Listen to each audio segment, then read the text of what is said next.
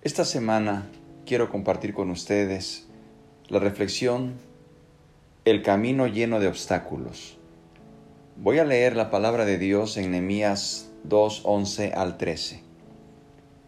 Llegué pues a Jerusalén y después de estar allí tres días, me levanté de noche, yo y unos pocos varones conmigo, y no declaré a hombre alguno lo que Dios había puesto en mi corazón que hiciese en Jerusalén. Ni había cabalgadura conmigo, excepto la única en que yo cabalgaba. Y salí de noche por la puerta del valle hacia la fuente del dragón y a la puerta del muladar. Y observé los muros de Jerusalén que estaban derribados y sus puertas que estaban consumidas por el fuego. Si hemos leído un poco la historia del libro de Nehemías, sabemos que el camino hacia la reconstrucción de los muros de Jerusalén había estado repleto de obstáculos. El pueblo tuvo que luchar con rumores, tuvo que luchar con divisiones internas, con oposición y además con la fatiga física que este trabajo les provocaba. En más de una ocasión habían sentido el fuerte deseo de desistir de la tarea que tenían por delante. Habían sentido la tentación de abandonar todo. Naturalmente que un panorama así es más que propicio para desanimarse. Es una tierra fértil para que el desaliento se instale en nuestros corazones, se instale en nuestras mentes y así darnos por vencidos. Frente a un camino lleno de obstáculos, queridos hermanos y amigos, es normal que brote en nuestra alma sentimientos de tristeza, sentimientos de angustia y sentimientos de incapacidad y muchas veces sentimientos completamente de derrota. Quiero que nos imaginemos en este momento el sentimiento que embargó a Nemías cuando vio el panorama desolador de aquellos muros derribados y hechos cenizas.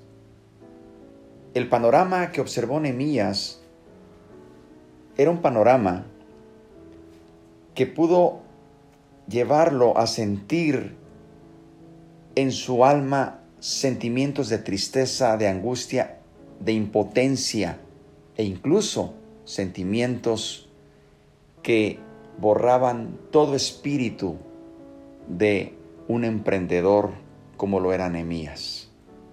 Sin embargo, Nemías no permitió que sus sentimientos desalentadores le impidieran continuar con el plan de la reconstrucción de los muros. Y este es el punto de la reflexión de esta semana, hermanos y amigos. Probablemente tienes sentimientos desalentadores, tienes sentimientos de derrota, de desánimo y de angustia ante las circunstancias que te rodean y ante las pruebas que estás viviendo. Pero al igual que Nehemías, no permitas que esos sentimientos desalentadores te impidan continuar con el plan que Dios tiene en tu vida. Dice el versículo 17 del capítulo 2 del libro de Nehemías. Esta fue la respuesta que da Nehemías ante esos sentimientos. Por eso les dije, ustedes son testigos de nuestra desgracia.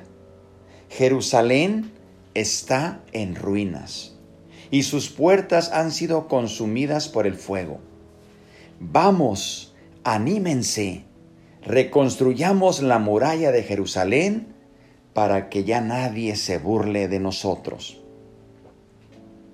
Entonces les conté cómo la mano bondadosa de Dios había estado conmigo y les relaté lo que el rey había dicho. al oír esto, exclamaron, manos a la obra. Hermanos y amigos, el panorama que nos rodea indiscutiblemente nos invita a que dejemos de luchar. Y hasta podemos comenzar a creer que nuestra situación no tiene arreglo. Pero cuidado con esto, porque nos puede conducir directamente hacia el camino de la depresión, porque nadie puede vivir en forma indefinida con falta de esperanza. El hombre desanimado ya está derrotado, porque ha perdido la voluntad de seguir peleando. Tomemos el ejemplo de Nehemías, que frente a la situación de mirar aquella ciudad, aquellos muros derribados y hechos cenizas, tuvo el coraje y la fortaleza para decirles a sus hermanos que en medio de tal circunstancias debían animarse. Él les dijo, ustedes son testigos de nuestra desgracia. Jerusalén está en ruinas, sus puertas consumidas por el fuego. Y luego Nehemías agrega y dice, vamos, vamos hermanos, anímense, reconstruyamos la muralla de Jerusalén para que nadie se burle de nosotros. Este tipo de ánimo no es un sentimiento, sino una convicción. Una convicción que nace en lo más profundo del corazón. No es un ánimo superficial, es un sentimiento que brota de lo más profundo de nuestro ser. Este sentimiento y esta convicción que brotó del corazón de Nehemías tenía el fundamento de cómo la bondad de Dios se había manifestado a su favor frente al rey para realizar su viaje con éxito. Nehemías les contó a sus hermanos cómo la mano de Dios había sido buena sobre él y cómo las palabras del rey habían sido favorables para la misión que él llevaba de reconstruir los muros. Y por eso Nehemías les dice, levantémonos y edifiquémonos, porque la mano de Dios ha sido bondadosa con nosotros. Queridos hermanos y amigos, las circunstancias que estamos viviendo pueden ser muy difíciles en extremo. Pero te quiero invitar para que recordemos la bondad de Dios a nuestro favor. Quiero que recuerdes que la bondad de Dios ha sido permanente y que esto te permita sacar fuerzas y te permita poner tus ojos en las cosas que no se ven.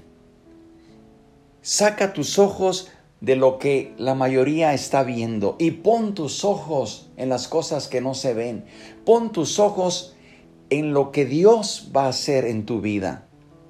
Pon tus ojos en el autor y consumador de la fe. No permitas que las circunstancias que estás atravesando actualmente te hagan sentir que todo está perdido y que es imposible levantar los muros derribados en tu vida. Recuerda que nuestro Padre Celestial siempre tiene la palabra final en todas las circunstancias. Recuerda que nuestro Dios reina sobre todas las cosas y que la especialidad de nuestro Dios es utilizar la adversidad para traer bendición a su pueblo. Te quiero invitar para esta semana que cobres ánimo, que te levantes en el nombre de Jesucristo y que recuerden las palabras que Nehemías le dice al pueblo. El Dios de los cielos, Él nos prosperará y nosotros sus siervos nos levantaremos. Creo que con la ayuda de Dios, el Dios de los cielos te prosperará el Dios de los cielos te levantará y edificarás los muros que el Señor te ha mandado reedificar. Recuerda que Dios está con nosotros y que la bondad de nuestro Dios ha sido permanente. Que Dios te bendiga.